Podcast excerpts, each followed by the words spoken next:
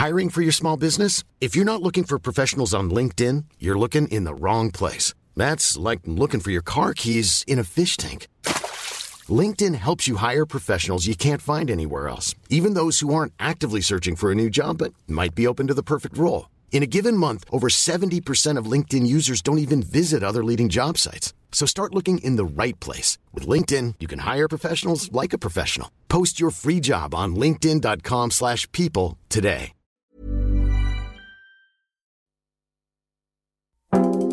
Cœur Radio. Découvrez La Traversée, le premier album de Daïda.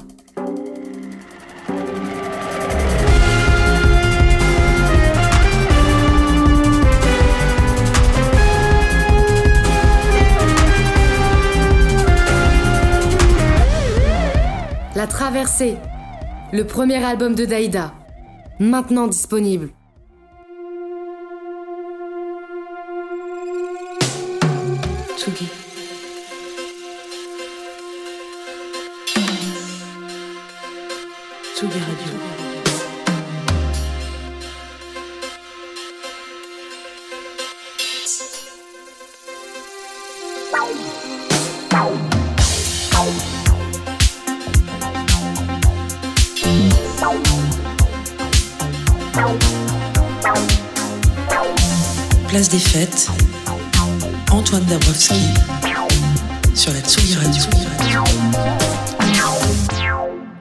C'est être vivant. Ces mots, Zao de Sagazan nous les a dit à plusieurs reprises depuis ses débuts, mais vendredi dernier, c'était sur une chaîne nationale à une heure de grande écoute, après avoir décroché sa quatrième victoire de la musique. Alors beaucoup de plaisir, d'émotion et de fierté même devant notre poste de télé en assistant au triomphe de celle qu'on a vu grandir et qui, avec un talent fou et une équipe de dingue autour d'elle, a su avec grâce rassembler les fans de chansons françaises et de techno berlinois sur le même dance floor. Alors si l'on est convaincu ici et comme elle le rappelait vendredi dernier que la musique fait du bien à l'âme, on apprend dans un article du Parisien ce matin que la musique peut aussi faire du bien au corps et soulager des douleurs névralgiques ou articulaires et même réveiller des patients atteints d'Alzheimer. Non, décidément, la musique ce n'est pas que du marketing. Être sensible, c'est être vivant. Sans doute des mots que mon invité du jour pourrait reprendre à son compte, en ajoutant peut-être rire, c'est être vivant, ou même faire du drag, c'est être vivant. C'est la première reine d'une émission dont France Télévisions n'avait pas euh, anticipé un tel succès. Comédien, réalisateur, la reine Paloma, alias Hugo Bardin, a depuis son sacre tourné avec Thomas Sisley, Paul Balthazar, la série de TF1, ou dans The Walking Dead, Daryl Dixon, dont le comédien Norman Reedus confie être ultra fan. Aujourd'hui, Paloma se raconte au pluriel et incarne une galerie de femmes de Fanny Ardant à la bourgeoise dinardaise Anne Cyprine, en passant par Lola Shiva ou Marie-Antoinette. Et comme le rappelle sa consoeur, la grande dame, dans le numéro de Tsugi qui vient de sortir et qui s'intéresse au phénomène des drag queens, aujourd'hui ce qui est bien, c'est qu'on peut voir l'artiste avant la drag queen. Paloma est donc l'invité de la 260e place des fêtes en direct sur tsugiradio.fr, comédienne, réalisateur et même chanteuse.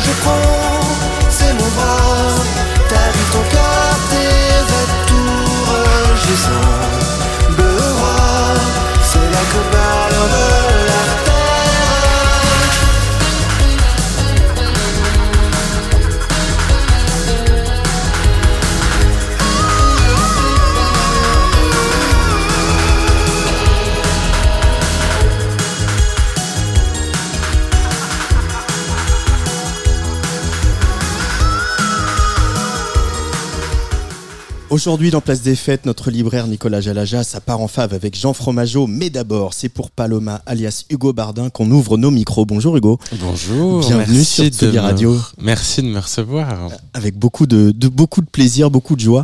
Euh, comme euh, ce titre euh, Love l'Artère qu'on vient d'écouter, qui est sorti il y a déjà un, un- un petit temps. Euh, mais pour le moment, ton actualité, c'est Paloma au pluriel, euh, Oui. que j'ai eu la chance de voir à la Cigale euh, il y a pas longtemps. Trois cigales euh, chauffées à blanc. Euh, comment tu les as vécues, euh, ces, cigales parisiennes Bah, très bien, j'avais eu la chance de jouer déjà le spectacle à l'Européen euh, à l'automne et à la Scala. Euh, donc c'était un peu des retrouvailles avec le public parisien parce qu'on a fait une tournée entre temps, une première tournée en région et qui s'est très bien passée. Donc là c'était une grande salle iconique où je n'étais jamais allé, enfin en- pour voir du théâtre en tout cas et, donc c'était impressionnant. C'était chouette.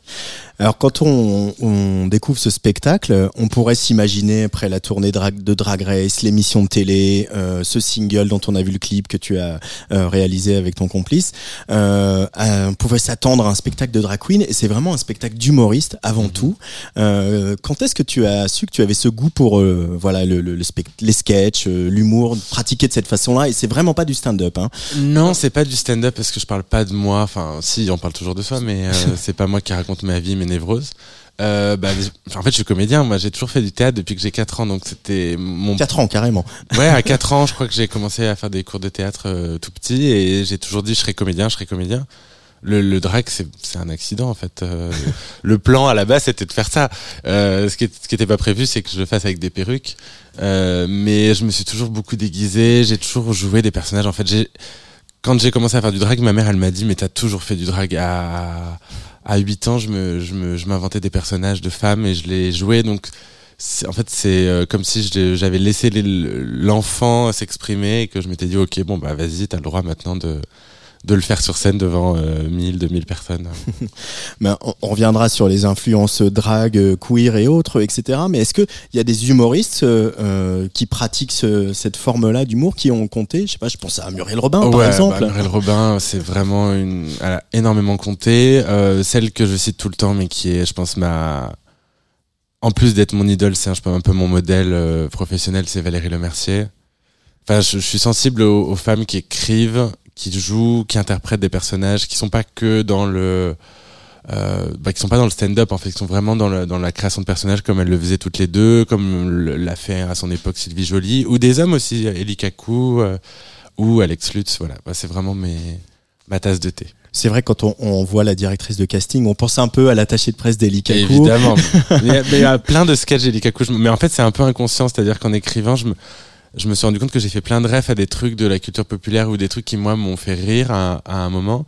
Et en répétition, il y avait des intonations. Je me, je me disais, mais ça vient d'où ça? Et je me suis rendu compte que c'était venu de lui, quoi. Euh, donc tu es, je l'ai dit, tu es comédien, tu es, tu es réalisateur. Le- écrire un spectacle en entier, c'était quelque chose que dans lequel tu t'étais projeté, écrire un spectacle comme celui-ci? Bah, j'avais déjà monté des spectacles. Enfin, je, je crois que c'est mon onzième spectacle, mais c'est le premier où je suis seul, et c'est le premier où c'est où j'écris tout. D'habitude, je fais des adaptations d'œuvres qui existent déjà, et là, euh, j'ai pas eu le syndrome de la page blanche, mais un peu quand même, parce qu'on avait on avait annoncé le spectacle, je crois, en mars euh, 2023, et je l'ai écrit euh, en août. Donc pour la première était en septembre. J'ai eu un petit moment de Ah oui. d'angoisse. ouais. J'ai vraiment eu un moment. Enfin, j'ai eu une année tellement folle. Mes deux ans là, les deux dernières années ont été complètement dingues. Et, euh, et je me disais mais j'aurais jamais le temps de me poser de l'écrire. Et puis je pense que aussi euh, de se dire que on a cette occasion, enfin que j'avais cette opportunité là qui est quand même unique. Enfin, je sors d'une émission de télé. Euh, on me propose des choses folles que je n'aurais pas pu faire avant. Donc il y, y avait un peu la pression de de pas se planter et euh, ça ça m'a mis des petites angoisses nocturnes. Et finalement, dès que j'ai pris mon stylo, en fait, ça s'est fait très très vite. Mais peut-être qu'il y a un rapport aussi au créateur que tu es, qui aime travailler dans une forme d'urgence ou presque d'insécurité. C'est, un peu ton fonctionnement ou? Oui, et ça dépend pourquoi. Autant je suis très euh, ascendant vierge, j'ai besoin de tout euh, contrôler, tout maîtriser, chaque détail, chaque euh, lumière. Enfin, il faut que j'ai mon œil sur tout. Euh, ouais, bah oui, je suis un peu. euh, je parlais de Valérie Lemercier, mais je pourrais parler de Mylène Farmer. Je pense que c'est un point commun entre nous trois, c'est de vouloir euh, avoir l'œil sur tout. Mais euh, mais autant j'aime bien travailler sous pression. Je, me trouve plus euh, performant et d'une manière générale, je trouve que quand on a des contraintes, on est plus créatif. Est-ce que tu parles de voilà, on cite tous ces humoristes, euh, notamment voilà Muriel Robin qui était capable en deux mimiques, euh, enfin qui est toujours d'ailleurs, Mhm. toujours une grande comédienne, hein, euh, même si on lui donne pas beaucoup de rôles, comme elle l'a fait justement remarquer à la À télévision titre, euh, à l'automne dernier. Euh, mais en deux mimiques, elle, elle incarnait un personnage euh, sans, sans se changer. Mhm. Toi, tu as cet atout-là en plus. euh, et finalement, il n'y a pas grand-chose qui change entre tous- les personnes. Une paire de lunettes, une perruque. euh, Ouais. voilà, c'est- c'est c'est très subtil. Et aussi, tu arrives à, comme ça, à, à- d'un seul coup, en un claquement de doigts, À changer à de changer de, de personnage. corps, de voix. C'est un peu vertigineux. Il y a des moments où je sors de scène, je me dis c'est quoi après? Mince, J'ai 30 secondes pour me changer. Et donc je change juste de perruque ou de lunettes, mais euh, puis les accents, les voix, euh, la démarche. Mais en fait, moi, c'est ça que j'aime faire. euh, limite, quand je joue des personnages qui sont euh, plus subtils, c'est plus troublant pour moi parce que j'ai moins l'impression d'avoir moins de matière pour me pas pour me cacher, mais pour euh, plus le spectacle avance, plus les personnages me ressemblent et plus ils sont dépouillés d'artifices et c'est plus intime. Alors qu'au début j'y vais euh, avec des, des gros sabots entre guillemets. Des gros sabots, ouais. Ouais, il y a des moments même assez, assez trash. Euh, Ah oui, oui. Des fois, des, il y a des blagues qui font un peu des frissons dans la, dans la. des- Oui, dans bah après j'adapte. hein. Il y a des soirs où je me dis bon bah celle-là je la fais pas et puis au fur et à mesure du spectacle il y a des blagues qui sont parties aussi parce que je, euh, je- enfin moi j'adore l'humour noir, très noir et j'aime quand c'est euh, quand c'est désagréable. Euh, je cherche pas à, faire un humour méchant ou un humour qui dérange ou qui soit euh, politiquement incorrect, mais euh, j'aime pouvoir rire de choses qui sont pas drôles parce que je trouve que c'est le meilleur moyen de ben de les désamorcer, de les désacraliser. euh. Et, c'est vrai qu'il y a des moments dans le spectacle, il y a une gradation. C'est pour ça que je veux pas que le spectacle passe fragmenté sur les chansons par exemple, parce que je sais qu'il y a des blagues qui arrivent à un moment du spectacle, parce qu'il y a eu d'autres blagues avant, et qu'il y, a une- il y a une logique dans la continuité du spectacle. Alors, petite parenthèse, parce que ça a été évoqué que tes sketchs passent sur les chansons Ah bah, fragmentées Moi, ils m'ont pas contacté, mais voilà, on en avait parlé. On s'est dit, est-ce qu'on peut fragmenter le spectacle? Est-ce qu'on peut mettre des extraits sur Internet? Et je suis assez méfiant avec ça parce que je trouve que sorti du contexte, euh, ben parfois ça marche pas. On a besoin d'avoir l'histoire en entier. Anne Cyprine, par exemple, ma bourgeoise du De Dinard, enfin qui, qui est une bourgeoise de, de, de Fontainebleau, mais qui a une maison de vacances à Dinard. Euh, à un moment, elle, elle, elle raconte que son grand-père lui faisait prendre des bains et que euh, il l'a fait euh, très tardivement. Et c'est un, un moment un peu trash dans le spectacle, mais ça, ça marche parce que euh, elle dit des tas d'horreurs avant et qu'elle se confie sur plein de choses. Et en fait, ça, elle le raconte de manière complètement désinvolte, comme si c'était un détail de sa vie. Mais sorti de son contexte, c'est très bizarre. Enfin, j'ai besoin qu'il y ait un contexte pour que la blague fonctionne. Euh, Il y a euh, évidemment beaucoup de, beaucoup de références, on l'a dit, mais est-ce que euh, le fait d'être en drague sur scène pour ce spectacle-là, tu te sens quelque part plus libre que si tu étais en Hugo? Oui, oui, mais et je pense que c'est quelque chose sur lequel je dois travailler encore parce que je me gagner Drag Race, avoir la plateforme que j'ai aujourd'hui me donne une certaine légitimité. Donc forcément, Hugo, euh, euh, comment dire, en profite aussi. J'ai gagné en confiance en moi euh, dans la vie, mais me retrouver seul sur scène sans les artifices que j'ai sur ce, ce spectacle, je sais pas si je le saurais le faire pour l'instant. Mais pourtant, tu as dit euh, là dans dans un papier qui t'était consacré que le, voilà, drag queen, c'est un peu ton, ton costume de super-héros aussi. Oui. Oui, mais, mais comme ça doit être le cas pour euh, Lady Gaga euh, ou pour plein de gens qui se sont créés un personnage de scène, en fait. Même, euh, même Elvis, je pense qu'à l'époque, on lui enlevait la, la gomina et les vestes à paillettes, il se sentait peut-être moins flamboyant. Bah, moi, c'est. Voilà, j'ai besoin d'avoir le masque pour pouvoir m'autoriser des choses comme les choses que je peux m'autoriser dans le spectacle. Ça veut pas dire que je suis pas capable de faire des choses en Hugo, mais pour moi, Hugo, c'est un réalisateur, c'est un metteur en scène. Paloma, c'est l'interprète. Euh, et quand tu euh, collabores à des séries comme euh, voilà celle dont j'ai parlé sur TF1 ou The Walking Dead, etc., où, on- où tu es en Hugo, Euh, pas tout le temps, mais en tout cas dans The Walking Dead, pas tout le temps, mais Ouais. Est-ce que on vient de- ça y a que du coup tu te reviens à un statut juste de comédien Euh, Est-ce que tu as traversé Drag Race, la victoire, le machin, Ouais. le, le spectacle solo euh, Est-ce que tu es un comédien différent de celui que tu étais avant Ah oui, tout ça? Je me pose beaucoup moins de questions. Déjà, tout simplement les castings, par exemple. Avant, j'en j'en- bon, j'en ai jamais passé beaucoup parce que j'ai jamais fité le, les profils euh, recherchés. Mais avant, je je, c'était une angoisse pour moi d'aller en casting. Je, je, je, je me mettais une pression folle. Je stressais sur les tournages. J'étais pas très bon en tourna, en, en- sur un tournage, d'ailleurs, en tant que comédien, parce que je me sentais pas légitime. Peut-être que la notoriété ou, euh, ou la validation d'avoir gagné une émission me m'enlève un peu des, des angoisses et maintenant je me pose moins de questions, j'y vais, je m'amuse. Mais je reconnais que euh, on vient beaucoup me chercher pour le drag encore. On n'est pas venu. Récemment, on m'a proposé des trucs en, en, en garçon. Euh, et je me rends compte que je suis encore un peu stressé à l'idée de jouer sans le masque. Mais c'est en même temps, c'est ce qui m'intéresse. Euh, ce que disait euh, la grande dame, enfin ce que dit la grande dame dans le nouveau Tsugi, c'est intéressant le moment qu'on vit parce qu'aujourd'hui les gens voient enfin l'artiste avant de voir la drag queen. Mhm. C'est évidemment des, des mots qui te parlent. Ah, je suis en accord avec la grande dame. euh, C'est difficile d'être en désaccord J'essaie avec de la lui grande faire dame. d'un peu de promo comme ça pour son single. Euh... Ah ouais, vous allez toutes sortir des singles, oui, hein, oui, donc oui. euh, il va falloir qu'on suive Euh, le rythme. Il va falloir suivre le rythme. Bah, en fait, c'est ça, mais je pense que c'est c'est très français ça d'ailleurs, parce que euh, le drag, bon, il y en a partout et c'est vrai qu'on a on est on commence à être habitué à voir euh, Drag Race US avec toutes les queens qui sortent des chansons, des chansons, des chansons.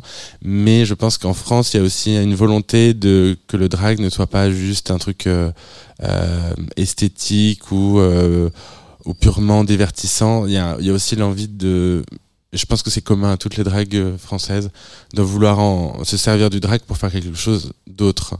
La grande dame, pendant longtemps, elle s'est dit que c'était son moyen de faire de la mode. Et en fait, elle se rend compte que ce qu'elle- elle a quelque chose à, produire en tant que musicienne et que le drag, finalement, c'est ça qui va lui donner sa, carte d'entrée dans la musique. Et moi, je, je- ça serait mentir que dire que j'ai pas fait drag race et que le drag n'est pas un peu aussi un moyen pour moi de faire toutes les choses que je n'avais pas le droit de faire avant quand je n'étais que Hugo entre guillemets. Euh, je t'ai demandé à, à quel moment l'humour était rentré dans ta vie, même si ta mère a, a dit que finalement tu as toujours fait du drag. Est-ce que tu te souviens d'un moment un peu révéla, une révélation par rapport au drag où t'es dit je, veux en faire et je veux euh, ajouter cet euh, outil à ma palette? Euh, euh, oui et non parce que en fait comme ça a toujours plus ou moins fait partie de ma vie, euh, je me posais aucune question jusqu'au moment où on m'a renvoyé au visage que c'était bizarre de faire ça. C'est-à-dire que moi je, au lycée, je me les soirées je me déguisais en, en Dita Von Teese. Je me posais pas la question de savoir si c'était euh, bizarre. Euh, j'ai joué dans un spectacle à 17 ans. euh, mon premier cachet en tant que comédien professionnel, c'était à 17 ans dans une pièce de théâtre où j'étais en drague, entouré de comédiens italiens, tous travestis. Et euh, je, je me dis, mais c'est génial, je m'éclate. C'est quand je suis arrivé à Paris et que j'ai fait les cours Florent et que j'ai voulu continuer dans cette veine, à proposer justement des rôles dits féminins, euh, que les profs m'ont dit, mais tu travailleras jamais. Enfin, il n'y a pas de travail pour euh, les acteurs comme ça. Et là, j'ai commencé à me dire, bon, bah, en fait, non, c'est tant pis, je le ferai pas. Et c'est vraiment en regardant, euh, en, voyant Sacha Velour arriver dans la version américaine de Drag Race que je me suis dit, en fait, ça peut être quelque chose d'artistique et qui peut sortir du côté, entre guillemets, j'aime pas ce mot et je trouve que c'est un peu inapproprié, mais un, un peu sordide. Dans la tête des gens, le drag, c'était un truc de boîte de nuit, un peu, euh, oui, peut-être un peu sordide, et tout d'un coup, quelqu'un comme Sacha Velour a amené une dimension hyper arty dans le milieu drag, et euh, ça a rassuré tout le monde. Et ça nous a, je pense, nous, les weirdos, un peu euh, autorisés à faire du drag et à le mélanger à, à notre art. Mais est-ce que, euh, parce que du coup, quand on participe à Drag Race France, du coup, on, on candidate. Oui. Euh, C'était une évidence pour toi dès que tu as su que l'émission allait avoir un lieu, allait avoir sa version française. Tu t'es dit, il faut que j'y aille? Ça serait malhonnête de dire oui parce que j'ai toujours voulu la faire et je me suis toujours dit si, si elle arrive en France, je veux en être. Euh, le fait est, c'est que quand c'est arrivé, déjà c'était une surprise pour tout le monde.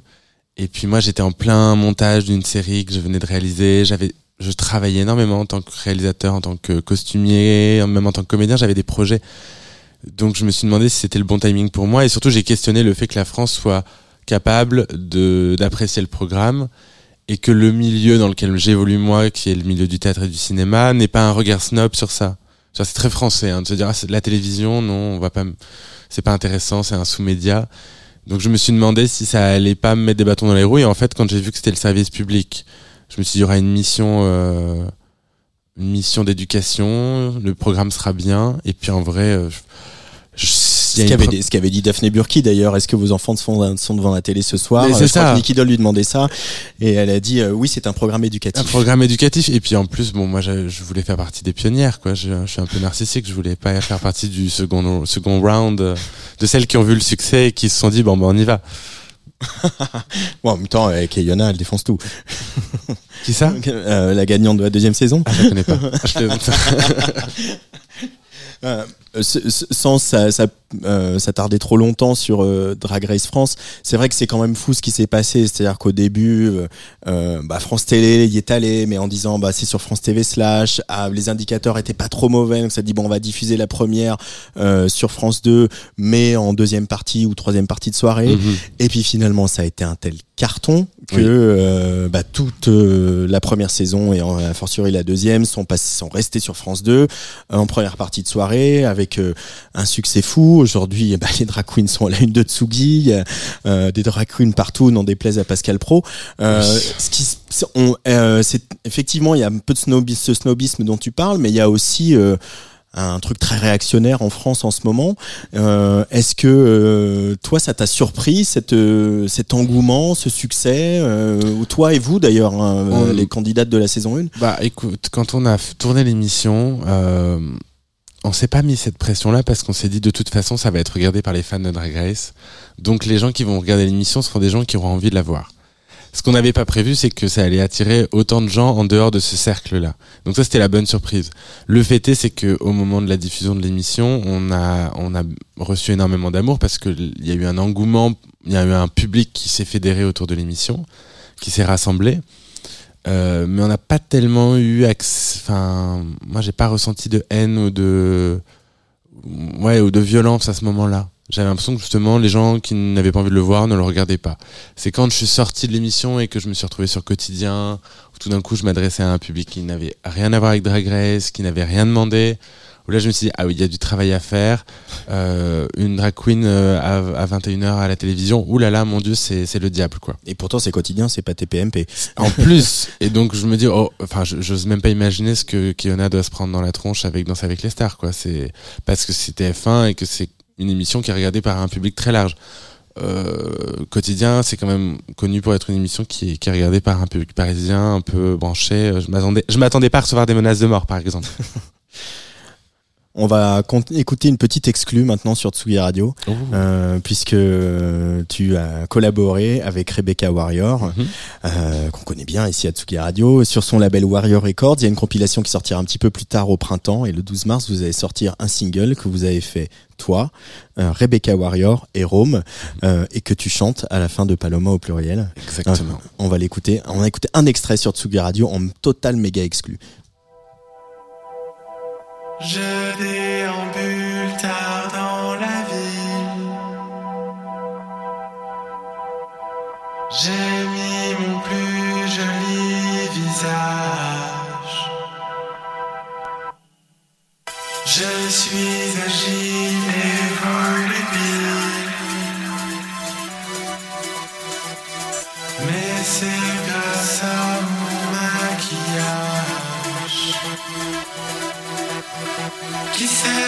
suis dans le fond.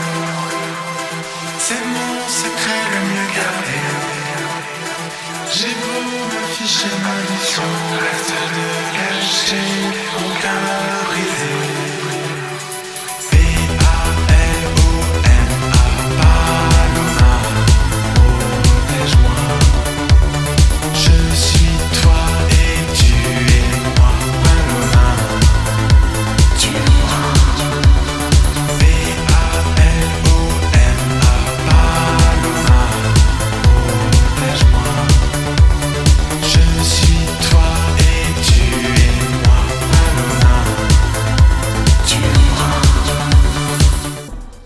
Voilà, ce petit extrait qu'on va s'empresser de mettre en playlist dès que ce sera possible le 12 mars sur Tsugi Radio. Euh, la musique, c'était pas une évidence, Hugo. Ah, vraiment pas. Vraiment pas. Je- ça, c'est une vraie surprise dans ma vie. Vraiment. Mais du coup, qu'est-ce que tu as découvert euh, de l'artiste que tu es en, en posant ta voix sur des instrus, euh, que ce soit le titre qu'on a entendu tout à l'heure ou celui-là? Écoute, c'est euh, un peu le, fruit de rencontres et de personnes qui m'ont. Je, le dois aux gens avec qui en fait j'ai- collaboré, que ce soit Marc euh, Brett Vitos avec qui j'ai fait Love Larter, qui est un, un ovni. Hein, c'est vraiment une chanson qui n'était pas. euh, J'avais pas la vocation moi de, de, de, de devenir chanteuse ou chanteur. C'était une BO de film et euh, c'était une collaboration pour pour un film. Mais vraiment, quand Rebecca m'a proposé de, de, de m'écrire une chanson, là, je me suis dit, mais pourquoi? Enfin, je suis pas du tout chanteur, je chante pas très bien. Ça va être, euh, elle va être déçue. En plus, elle, on avait fait une, euh, on avait fait un concert ensemble spécial Mylène Farmer à la maison de la radio. Et euh, j'avais slamé une chanson de Mylène. Enfin bon, j'avais pris aucun risque. j'étais déjà très stressé. Et un matin, elle m'écrit, elle me dit, écoute, j'ai, j'ai écrit une chanson. Elle était tremblante comme tout. Elle me dit, j'ai acheté écrit un truc. Et elle m'a envoyé les paroles et j'ai littéralement fondu en larmes en lisant le texte. Je me suis dit, mais c'est pas possible que t'aies compris ça de moi. euh, on se connaît pas tant que ça avec Julia, enfin avec Rebecca. Donc je me suis dit, elle a vraiment vu quelque chose. Et, euh, après, on a enregistré. On a enregistré avec Chrome qui a su euh, sortir de moi des choses que je pensais impossibles. et voilà, et donc ça m'a ouvert les des portes. Disons que maintenant, je me, je pense que c'est pas que j'ai quelque chose forcément à, à, à- à apporter à la musique, mais euh, je, je reconnais que ça me donne un moyen d'expression inattendu où je peux aller dans des choses très intimes. Et puis surtout, ça me donne l'occasion de faire des clips et moi, c'est ce que j'aime. euh. Euh, Parce que tu euh, as réalisé euh, le clip de Love Larter, tu Mhm. viens de réaliser celui de le morceau qu'on vient d'entendre. Oui, qui sort le, ouais, le 12 mars. Le ouais. 12 mars, ouais. Euh, mais c'est marrant parce que euh, dans la culture drag, la, la musique, elle est à la fois ultra importantes. Euh, bon, alors, évidemment, avec Drag Race, il y a le, le Lip Sync for Your Life euh, euh, quand il s'agit de vous départager. Mais justement, la musique, la chorégraphie de la musique, les mimiques de la musique, c'est des choses qu'on apprend quand on est drag queen. Oui, bah la musique est au cœur de, de la culture drag, mais même j'allais au-delà du lip sync. Enfin, j'ai l'impression que toutes les drag queens et les drag kings et les, les artistes queer d'une manière générale s'inspirent de la pop culture, s'inspirent des chanteuses. Euh, Enfin, on ne fait que euh, se prendre pour Maria Carey ou Mylène Farmer. Enfin, c'est ça le principe. Mais euh, ce, qui, est intéressant dans le fait de faire de la musique, euh, c'est que tout d'un coup, on peut amener une dimension plus complexe à notre personnage. Moi, j'ai l'impression que depuis que j'ai Love Larter, par exemple, j'ai, euh, euh, je suis sorti du un peu du cliché de, du drag qui fait des chansons de Mylène Farmer. Euh, parce que ça me permet de montrer aussi ce que j'ai à dire moi et, euh, et ça me permet d'être plus précis sur mon univers. Et, et là de, de faire un album en ce moment je, je me rends compte que je vais pouvoir aussi offrir à, au public euh, bah, quelque chose de très intime de beaucoup plus intime que juste de, de lip syncer sur des chansons, les chansons des autres. Euh, mais ça, c'est peut-être un autre snobisme français aussi, où on, Sûrement. on- on range les, on range les gens euh, très vite dans tes catégories. Si tu fais du drag, tu fais pas du théâtre, et tu fais pas de la musique, et tu chantes pas, et tu très fais vrai. pas du cinéma, etc. Il y a, il y a, mais il y a beaucoup de, on reçoit beaucoup de jeunes artistes à ce micro qui effectivement ont envie de toucher à beaucoup de choses et ont envie de, de faire tomber ces barrières-là. Et le, le drag, il y a un côté où on met le- la plateforme shoes dans la barrière, quoi. Ah oui, oui. Et puis de toute façon, moi, je sais pas faire autrement. J'ai l'impression que toute ma vie, euh, j'ai fait un peu de tout et euh, ça déconcertait tout le monde. Quand j'étais au lycée que je faisais euh, en même temps que passer le bac, j'avais une troupe de théâtre, je faisais mille trucs. Après, quand je suis arrivé à Paris, j'ai monté ma troupe. En même temps, je faisais des costumes. En même temps, je travaillais comme comédien. J'ai été perruquier, j'ai été mec. Enfin, j'ai- j'aime l'idée de faire plein de choses et d'avoir plein de cordes à mon arc et et de je fais tout un peu médiocrement mais j'aime bien faire un, un peu de tout Alors, comme tous mes invités dans cette place des fêtes, euh, je t'ai demandé de me choisir trois morceaux de musique qu'on va C'était dur, C'était horrible. Je sais. franchement je, me suis dit bon vas-y choisis ça parce je que suis tu vas un pas t'en sortir Alors, il y a des choses attendues euh, parce que tu en as beaucoup parlé et que tu en parles si bien, donc on a envie que t'en parles encore. Et puis il y a des choses un petit peu moins attendues, comme ce premier choix. Words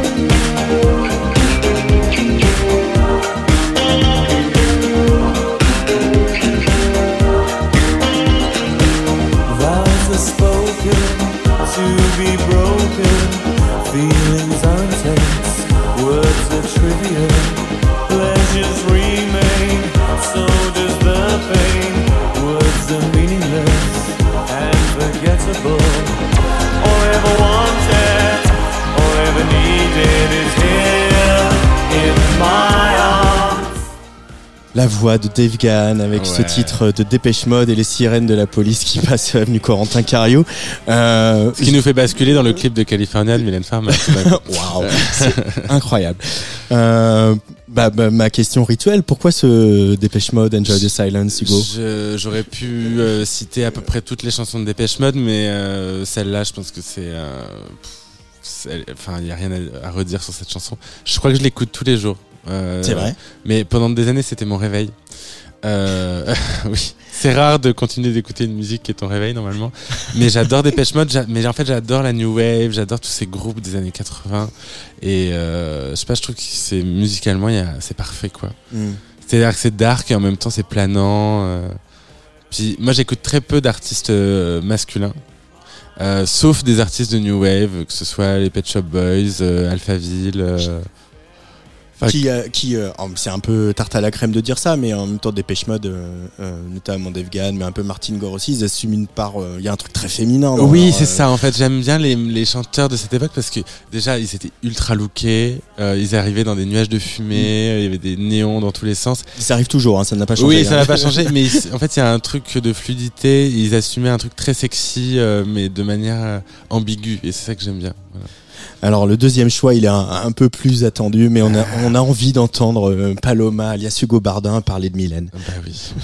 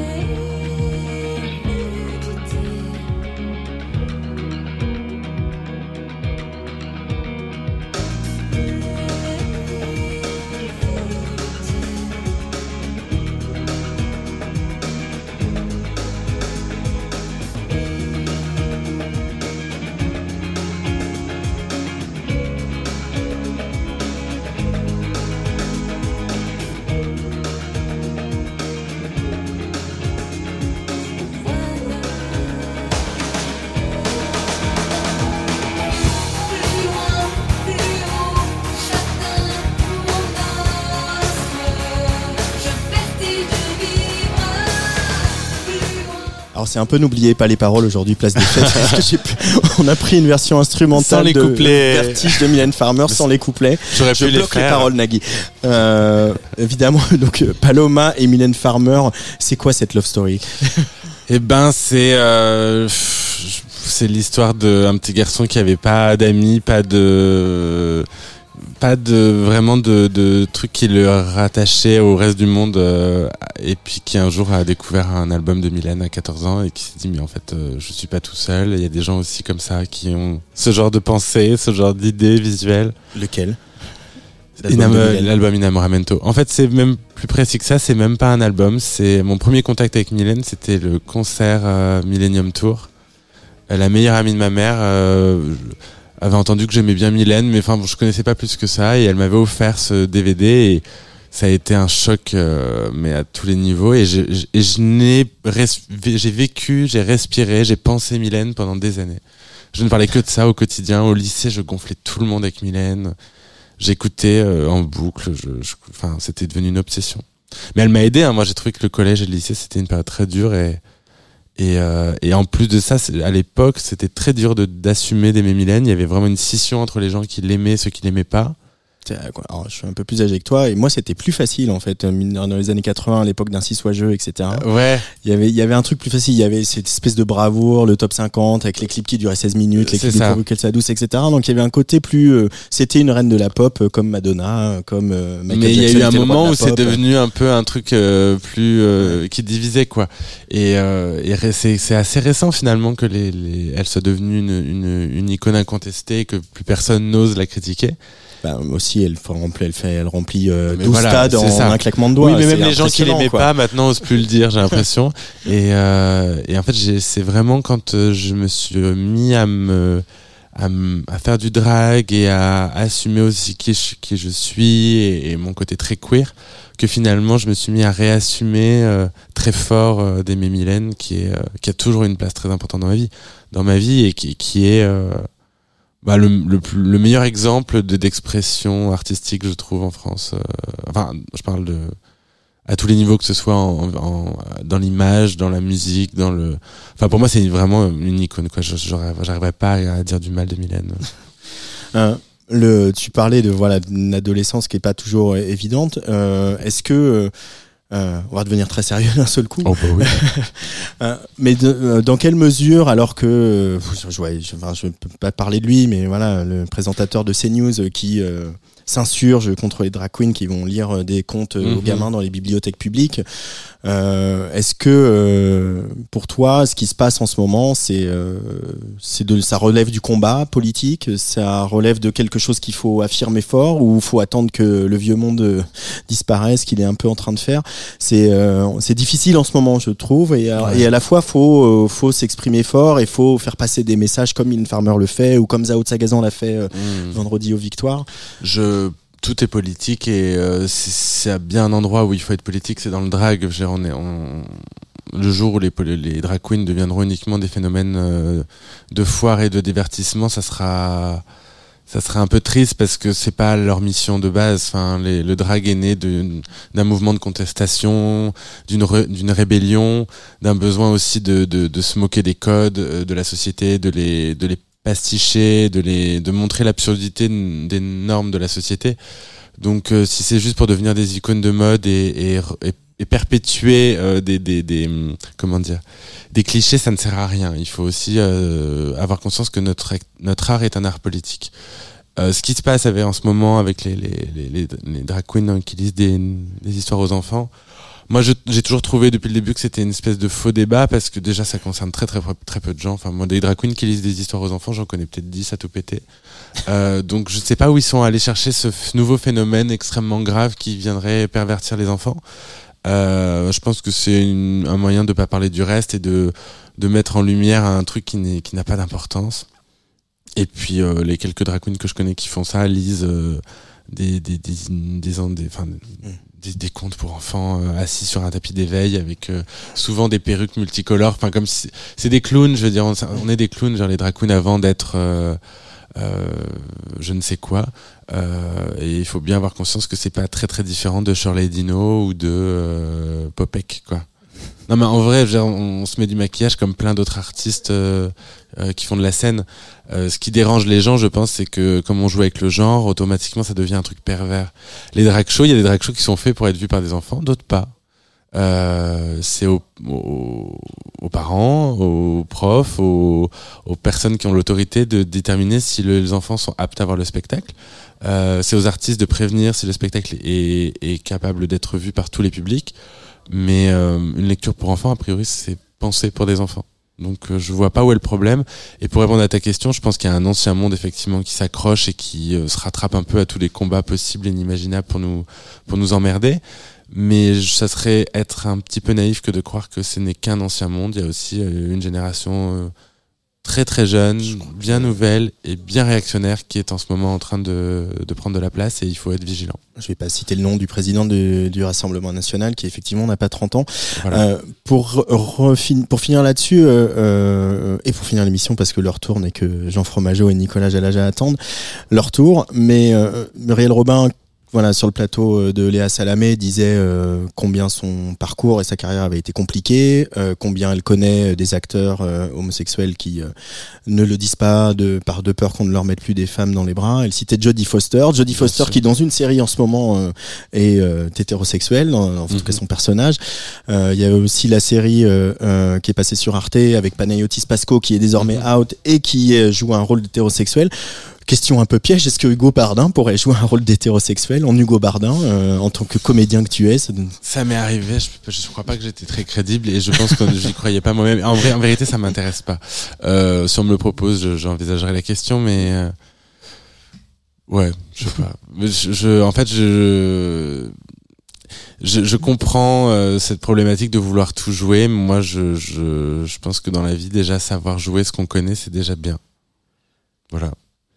Si elle avait envie, enfin que des acteurs aient envie de jouer des hétéros quand ils ne le sont pas, je peux l'entendre. Après, euh, je préfère que des rôles d'homosexuels soient joués par des personnes euh, concernées. Euh, au moins, ils ont pas besoin de faire semblant. ils peuvent se concentrer sur d'autres traits de caractère du personnage. En fait, c'est ça que, qui, qui pour moi est important quand on est acteur, c'est quelle est la personnalité de son du, du, rôle? Qu'est-ce qu'on doit jouer? La sexualité, normalement, on n'a pas à la jouer. Là, euh, Dans euh, Titanic, euh, Leonardo DiCaprio et Kate Winslet, ils ont pas, ils se sont pas dit tiens, on va jouer des hétéros. Ils ont joué une histoire d'amour. Et ils ont joué des personnages qui avaient un caractère. Euh, automatiquement, on donne à un acteur hétéro un rôle d'homo, il se dit ah, il va falloir que je joue un homo. Bah non, tu joues un mec et puis voilà. Donc je me pose pas la question en fait. Et Paloma, elle sera notre copine pour longtemps encore, tu penses? J'espère. Bah, euh, on me pose tout le temps la question. En fait, c'est marrant. Les gens me disent quand est-ce que tu vas vouloir te débarrasser d'elle? Je fais mais je, je pense pas comme ça et, j'aimerais en fait euh, dans le futur pouvoir l'utiliser vraiment pour des choses qui ont du sens. Ça m'amuse plus d'être Paloma pour euh, juste comme ça. J'ai envie de le faire pour des trucs comme mon spectacle, euh, des films. En fait, c'est j'arrêterai de d'être Paloma quand euh, j'aurais fait le tour du sujet, mais c'est pas encore le cas. Eh ben tant mieux. On va se quitter avec ton dernier choix. Euh, là, je parlais d'elle tout à l'heure, la reine de la Oui. pop, Madonna. Euh, Madonna en deux mots pour euh, Hugo Bardin. Euh, Madonna, pour moi, en huit, c'est- si tu veux. En 8, bah, je l'adore. J'ai toujours aimé. En fait, je crois que j'aime les femmes qui ont pas peur de dire merde. Et elle, on peut dire qu'elle a pas peur de dire merde. Non, ça, ça, ça, ça ne s'arrange Voilà. pas d'ailleurs. Non, et, Tant plus, mieux. en- plus elle vieillit, plus je l'aime parce que plus elle vieillit, plus elle est punk euh, et, euh, et j'adore. Erotica, c'est Madonna sur la Tsugi Radio, choisi par Hugo Bardin. Merci beaucoup. Et tu embrasses Paloma Je l'embrasserai, ouais.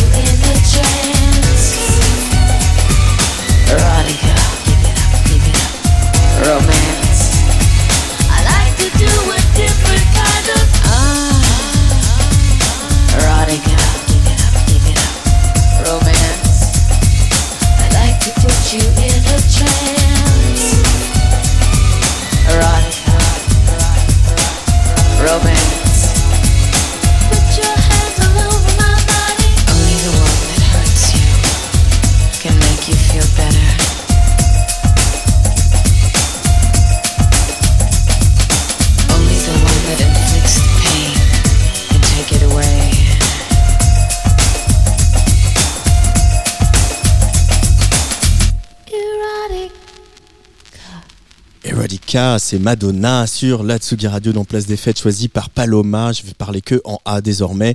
Euh, Paloma qui est en pleine tournée avec son spectacle, son spectacle Paloma au pluriel. Alors il y a pas mal de dates complètes, hein, je vous le dis tout de suite, mais il y aura Bruxelles le 28 février, euh, Saint-Étienne le 13 mars, les Folies Bergères à Paris les 10 et 11 avril, à Clermont-Ferrand, chez lui, d'où Hugo Bardin euh, est originaire. Ça sera le 19 avril. Euh, savoir que la ville de Clermont-Ferrand lui a remis la médaille euh, de la ville, ce qui est quand même, comme dirait euh, Zao de Sagazan, euh, n'importe quoi en vrai, mais c'est quand même cool. On est très content. Puis après, il y a, y a Tours, Montpellier, Lausanne. euh, Lausanne, c'est un peu complet, mais il y a Reims, Bordeaux, Toulouse, Genève, Morges, c'est toujours en Suisse. Et puis Lyon, la Bourse du Travail, ça sera le 20 juin. Le 20 juin, pardon, c'est à Nancy. Le 19 juin, c'est à Lyon. Voilà, j'ai peu près tout dit. Il est l'heure euh, d'ouvrir sa plateforme de streaming préférée. Tsugi. Tsugi Radio.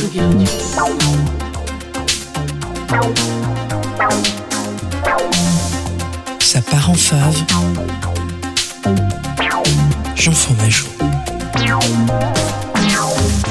Jean Fromageau, un lundi, bonsoir, comment ça va Bonsoir Antoine Dabrowski. Eh ben, écoute, ça va très bien. Tu as très bien fait de dire que c'était l'heure de la plateforme de streaming parce que ça a failli ne jamais y être. Puisqu'aujourd'hui, je vais aller chercher un peu dans les oldies. Euh, voilà, je suis écouté, euh, enfin je suis écouté, je suis venu, pardon, excusez-moi, avec euh, mon petit lot d'amour pour la Saint-Valentin. Voilà, enfin, on peut tous se poser la question quelle playlist on va mettre quand on fait confectionne un petit poulet au morille avec un velouté de butternut, lait de coco pour l'être aimé. Voilà, Euh, vous avez le choix C'est évidemment. ça, hein. Ouais, c'est c'est le projet, c'est le projet particulièrement. Euh, je suis en train de me spoiler complètement mon mercredi, mais c'est pas grave. Euh, si vous, vous, vous avez le choix évidemment. Soit vous pouvez aller aussi à la petite halle qui est dans le parc de la Villette, euh, voir la soirée chercher la femme avec Mauvais œil et Biem en showcase. Alors Dieu sait qu'on aime Mauvais œil, c'est le 14 février pour celles et ceux qui auraient oublié cette date.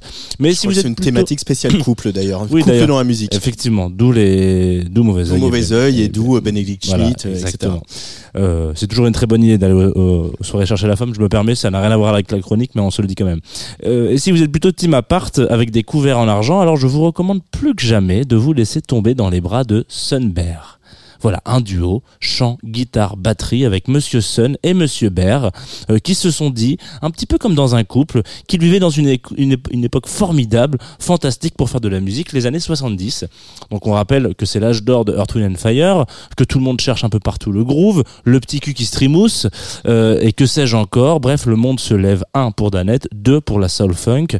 Donc ces deux loustiques se donnent en un minimum de temps euh, une pause pour faire euh, voilà une pause dans leur groupe respectif pour faire une mission, mission 11 titres avec un album éponyme, euh, éponyme pardon, Sunbear, 40 minutes sur deux faces, c'est presque ce qu'il faut pour se servir du poulet au morille. L'idylle ne durera cependant pas très longtemps puisque Olivier et Scunner euh, partiront tous les deux vers d'autres mondes, les mondes magiques du R&B, euh, puisqu'on vous le dit depuis longtemps que c'est là où se situe et caché le groove maintenant. Je vous propose qu'on s'écoute tout ça ensemble, ce titre qui s'appelle Mood One, Love, Love, ça donne le ton et c'est effectivement un fave qui date un peu, mais bon, parfois il faut savoir regarder en arrière, mais toujours dans la même direction.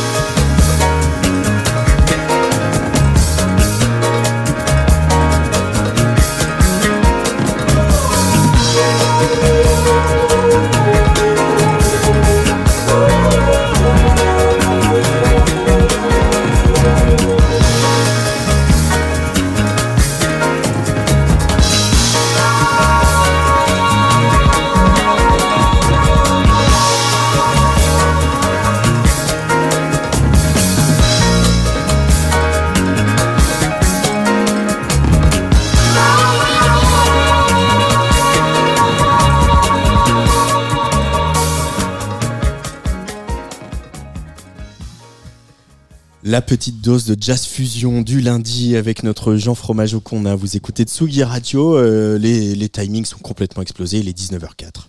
Tsugi. Tsugi Radio. Place des fêtes.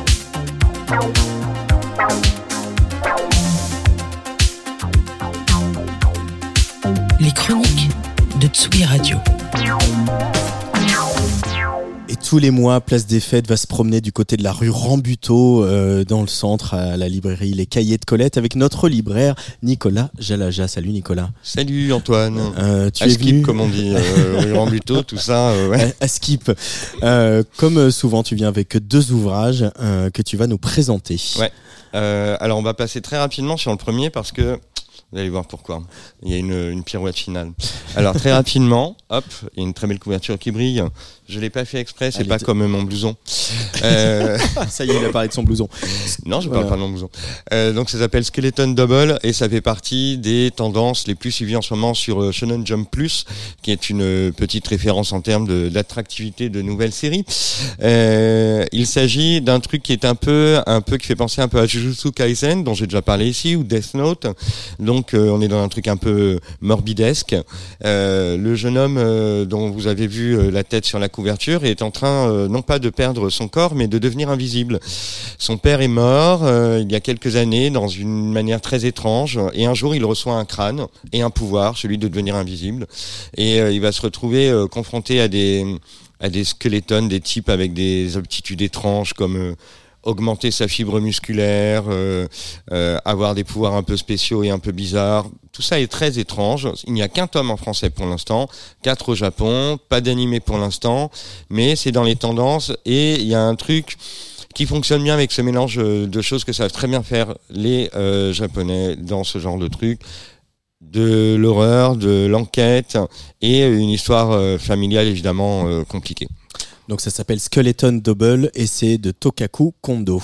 Merci. Et surtout, Et surtout, et surtout, un très très que très ça très tombe beau livre. tellement bien par rapport à notre invité d'aujourd'hui et par rapport à tout ce qu'il a dit auparavant, et que ça tombe même bien avec ce que racontait Jean à propos du Love. On est avec, alors le bouquin est magnifique déjà, c'est fait par les éditions Brooke, comme Peter, mais ça n'a rien à voir. Euh, Cruiser, Cruiser, l'utopie. De je, José, pardon, je vais, être correct, José Esteban Munoz. C'est génial, c'est de la philo. On peut passer euh, le tout début qui est très technique, la petite préface, voilà, c'est traduit par Alice Van Berg. C'est exceptionnel ce travail de traduction. On est avec tout simplement bah, l'utopie, c'est-à-dire en fait, on s'agit, il s'agit pas de réenchanter le futur ou de réenchanter le présent, il s'agit au contraire euh, de demander l'impossible, tout simplement. Euh, Euh, c'est et de L'après et ailleurs de l'advenir queer. voilà, il s'agit des queers et pas seulement parce que dans le fond, euh, l'utopie ça concerne tout le monde. Donc on, je vais pas vous faire un rappel sur la valeur historique du, du concept avec Thomas More et compagnie, mais euh, là on est dans un, un moment assez génial. Je vais vous lire un petit extrait, vous allez comprendre tout de suite. Euh, il s'agit tout simplement de repenser euh, la communauté, et pas seulement le, le queer, mais d'une manière générale n'importe quelle communauté ou n'importe quelle euh, manière d'être, manière de vivre euh, humaine. Et c'est absolument bluffant parce que ça redonne de l'espoir. Et tout simplement en mettant l'utopie, donc l'utopie c'est quelque chose de très exagéré, de et voilà de comment dire hyperbolique, C'est pas mal. hein, euh, qui permet euh, qui permet d'envisager le futur et d'utiliser des éléments du passé, de les détourner. C'est ce qu'il fait. Il détourne parfois des références philosophiques euh, de leur objet principal pour les utiliser vers autre chose. Il va mettre en rapport un poète, euh, par exemple Franco Hara, très connu, et Andy Warhol, très connu aussi, autour de l'objet de la bouteille de Coca-Cola, par exemple, et euh, à quel point, euh, en mettant ces deux, ces deux œuvres en rapport, on peut en dégager justement des perspectives nouvelles pour l'avenir. La queerness n'est pas encore là. La queerness est une idéalité. Autrement dit, nous ne sommes pas encore queer. Il se peut que nous n'atteignions jamais la queerness, mais nous la sentons comme la chaude lumière d'un horizon empreint de puissance. Nous n'avons jamais été queer, pourtant la queerness existe pour nous comme une idéalité que nous pouvons dessiller à partir du passé et utiliser pour imaginer un futur. Le futur est le domaine de la queerness. La queerness est un mode de désir structurant et éduqué. L'ici et maintenant est une maison d'arrêt. Malgré les représentations totalisantes de la réalité, nous devons nous efforcer de penser et de sentir un après et un ailleurs. Nous devons rêver et incarner des plaisirs nouveaux et meilleurs, d'autres façons d'être au monde et en fin de compte, des mondes nouveaux. Waouh. Cruiser, cruiser l'utopie, hein, du verbe to cruise en anglais. Donc c'est un peu- Oui, to cruise. Alors, euh, on a une jolie petite définition au début, comme ça, j'ai terminé sur un petit truc marrant. Euh, donc, voilà, ça, identité. ça veut dire, ça veut dire deux choses, hein, cruiser en anglais. Et hein. oui, oui, oui, et oui, oui, oui, et oui. Alors, et, euh, donc euh, draguer, n'est-ce pas hein, Mais Draguer. draguer, draguer au sens batelier, mais aussi au sens draguer dans les couloirs et Dans la backroom. et dans l'obscurité. Et bien sûr, et il est question d'identité euh, plurielle ou pluriellement singulière. Voilà. Me boucle la boucle avec, salut, euh, Paloma. salut Paloma. Donc, note de l'éditeur, draguer, pécho, butiner l'utopie, croisière dans l'utopie ou utopie de croisière, chercher le sexe, prendre, serrer l'utopie. Euh, Je vais serrer l'utopie très fort, Voilà, moi. j'en ai dit, mais trois fois rien, ce bouquin est extrêmement riche et génial, bien sûr. Et c'est donc de José Esteban Munoz, Cruiser l'utopie, l'après et ailleurs de l'advenir queer aux éditions Brook. Merci beaucoup, euh, Nicolas Jalala. Merci, euh, merci à vous. Et on se retrouve le mois prochain et merci à Luc Leroy qui est aux manettes ce soir. Donc n'en déplaise à l'heure des pros, les artistes LGBTQ ont toute leur place ici, vous le savez. Je vous ai déjà parlé des, il me tape sur la table avec les micros ouverts. Je vous ai déjà parlé de cet étourdissant collectif queer lyonnais Akira El Saba. Les voici de retour dans la playlist de Tsugi Radio avec leur nouveau single Requin. Dans quelques minutes, c'est Funky French League et Young Pulse pour un peu de French Boogie et autres funkiness. Et moi, je vous embrasse et je vous laisse avec le requin d'Akira El Saba. Ciao.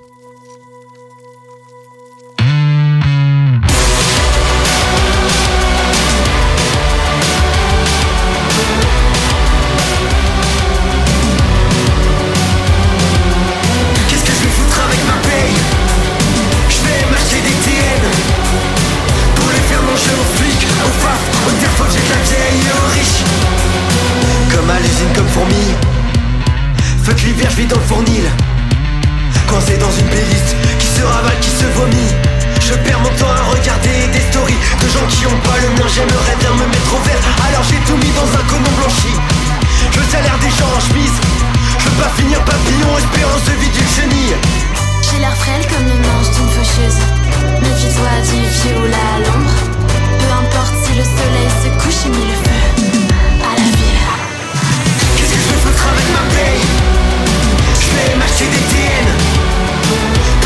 manger aux flics, aux faf, aux terres la vieille et aux riches Et si j'avale de la javel, j'irai même pas au paradis Un dos cassé contre un sourire Je veux pas un pourboire, je veux un pour me finir Je veux pas un pourboire, je veux un pour me finir Mes collègues lourds comme le. Mes collègues lourds comme le. Mes collègues lourds comme le soleil. Ils vont finir comme Clo-Clo. C'est pas des lumières. Si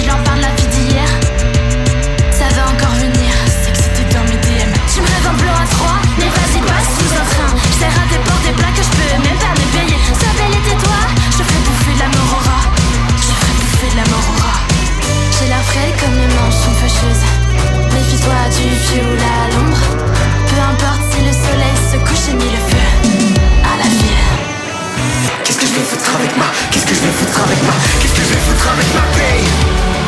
Je vais m'acheter des TN Je vais m'acheter des TN Pour les faire manger aux flics, aux faf, aux terres de la vieille aux riches. Pour les faire manger aux flics, aux faf, aux terres de la vieille aux riches